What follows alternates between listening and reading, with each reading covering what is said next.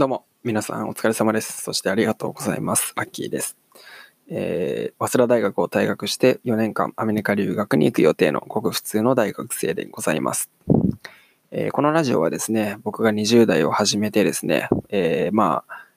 自分を見つめ直して、そして自分の人生を考えていく中で、学び、日々の学び、気づき、そしてそこからの自分の考えっていうのを皆さんにシェアをしていきます。えーですので皆さんもですね、自分の人生について深く考える機会を、えー持っていただきたいなと思っていますし、えーこのラジオの内容をですね、自分に落とし込めることがあればですね、ぜひ取り入れていただきたいなと思います。そうしていただけると本当に嬉しいです。というわけで、今回のテーマはですね、オフラインの重要性ということでお話をしていきます。まあ、えー僕らの世代、世代はですね、もう完全にインターネットが普及している状況で、まあ中学生、高校生からスマホを持っているっていうのが当たり前で、えーもう YouTube で勉強するっていうのも割とね、えーでき、出てきている状況にありますよね。で、えーまあ、あの、よく YouTube をね、あの、勉強じゃなくて普通にダラダラ見るっていうのもありますし、えー、Netflix とか Amazon プライムとか、えーそういう、えーネネット配信サービスっていうのもすごい普及しているので、もうとにかく、えーオンライン、インターネット、オンラインっていう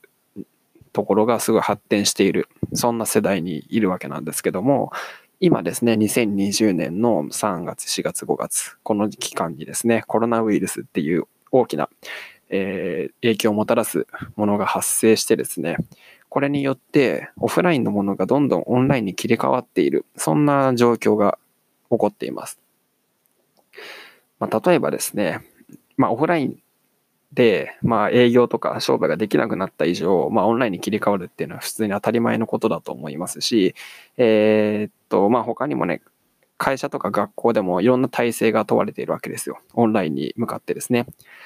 例えば、まあ、Zoom っていう、あの、スパ Skype みたいな、 Skype のちょっと便利バージョン、上位互換みたいな、えー機能の持ったサービス、えーアアプリっていうのがあるんですけども、まあこれによってリモートワークっていうのを、まあ前からやってる会社っていっぱいあると思うんですけども、より一般的にリモートワークっていうのが一般化されたっていうのもありますし、えー、まあ、 Zoom によって会議とかも簡単にできるようになって、えーまあ、よりね、えー今まで無駄だった会議っていうのがどんどん見つかってきたとか、そういう状況にあると思うんですよね。今まで無駄だった作業とかね、わざわざ会社に行ってやっていた無駄な作業っていうのをより可視化された、そんな状況が生まれてきたと思います。で、学校の方もですね、まあ、オンラインの授業に切り替えようっていう努力が多分なされていると思いますし、まあ、それによって、えーわざわざ大学に行って、英語、英語じゃないわ、なんか勉強しようっていうのも、ちょっとあれだなっ、意味がないなっていうふうに、まあ、気づくところもあるんじゃないかなと思います。まあ、こうやって、オフラインからオンライン化っていうのがどんどん加速していって、さらにオンライン化することによって、あれこれ無駄だったんじゃないかとか、めちゃめちゃ不便だったじゃん。オンラインでやれば超便利じゃんっていう新たな気づきっていうのが得得られて、どんどんどんどんオンラインの良さっていうのに移り、えー興味を惹かれて変わっていく、そんな今時代背景にあると思うんですけども、じゃあここでオフラインからオンラインっていうこの変化が加速していて、じゃあこのオフラインっていうのが完全になくなるのかっていうのを、あの僕は考えてみたんですね。で、僕はまあこれに答えを言うとですね、いや、それはないと、ノーだと思っています。で、これはなぜかというとですね、まあ、人間は、えーコミュニケーションを切り離すことはできないからです。まあ、これ一つ僕の考えとして、えー皆さんにお伝えしたいなと思いますが、まあ、一つ僕の体験談っていうのをお話ししようかなと思います。えっと、まあ僕はですね、来週、再来週ぐらい、本来であれば、語学学校にも入学をしているんですよ。現地に行って、英語の勉強を始めると。まあ、留学が始まるということだったんですけども、まあ、コロナウイルスによって、えー、全てオンライン授業に切り替わりました。うん、で、まあね、オンライン授業に切り替わったことで、急にやる気がなくなったんですよ。行く気がなくなったっていうか、語学学校にややりたくないなと思ったんですよね。で、まあ、このやりたくないっていうのがなぜ起きたかっていうのを考えてみました。で、英語の勉強はできるわけですよ。オンライン授業でも。むしろオンライン授業の方が効率はいいっていうか、楽ですよね。うん。でも、嫌だったんですよ。で、なぜかなって考えたときに、二つ大きく、二つじゃないですね。一つ大きな問題があったんですよ。それが、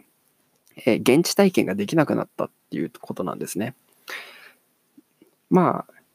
えっ、ー、と、本来であれば、現地先に行って、まあそこでね、えー、一つ友人ができて、まあその友人と、えー、英語の会話をまずしたりとか、えー、あとはですね、現地の、まあなんかその友人とどっか行ったりとか、まあ今まで見たことない環境に、えー、飛び込んで、その環境でいろんな学びが得られるとか、そういうことがあるわけですよね。で、他にも、まあホームステイをする予定だったんですよ。で、僕の語学学校は、まあ、大学が提携しているっていうか、大学がやっているものだったので、大学の寮に入って、そのまま語学学校に行くこともできたんですけども、僕はあえてホームステイを選びました。なぜかっていうと、まあ、ホームステイでしか得られない体験っていうのが絶対あると思ってるからですね。まあ、そのネイティブ、現地に実際に住んでいる人のとのコンタクト、コミュニケーションが取れますし、えっ、ー、と、まあ、ホームステイって多分寮生活より大変だと思うんですよ。いろいろと問題があると思うんですけども、まあ、そういうトラブルとかも全てひっくるめて、いろんな気づきとか学びっていうのがあると思っているんですね。まあ、そういった現地体験っていうのが、このコロナウイルスによってなくなってしまったんですよ。さてさてさてと。僕は留学とか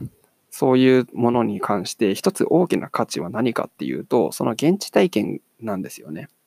留学って。もちろん語学学ぶとか、まあその海外の、えー、優秀なというか最先端な教育を受け入れるとか、まあそういったのもある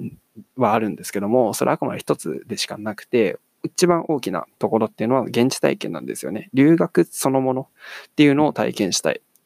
留学にそのまま行って、そこで得られる学びとか体験っていうのを存分に味わいたいと。それこそが留学の大きな価値だと僕は思っているんですよね。なので、その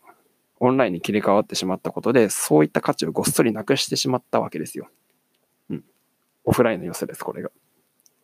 つまり、まあ、語学学校、今回の語学学校がオンラインに切り替わったってことは、すでにある DMM 英会話とか、えー、ネイティブキャンプみたいな、そういうオンライン英会話サービスと何ら変わりがない、ただの英語学習のサービスになってしまったということなんですね。つまり、これは僕にとっては無意味だという状況になりました。まあ、こんな感じで、オフラインにはオフラインだけの良さがあって、オンラインにはオンラインならではだけの良さがあるんですよね。僕が思うに、オフラインの良さっていうのは実体験とコミュニケーション。そしてオンラインっていうのは、え情報収集と便利ですよね。うん。まあ、こういったところが一つあるわけですよ。まあ、なので、えー、もう一度まとめると、オフラインからオンラインに加速したことによって、まあ、オフラインがなくなることはないと。で、僕ら人間はもうコミュニケーションを切り離すことができないと。うん。コミュニケーションができなくなるほど、コミュニケーションツールっていうのが発達するように、コミュニケーションは切り離せない。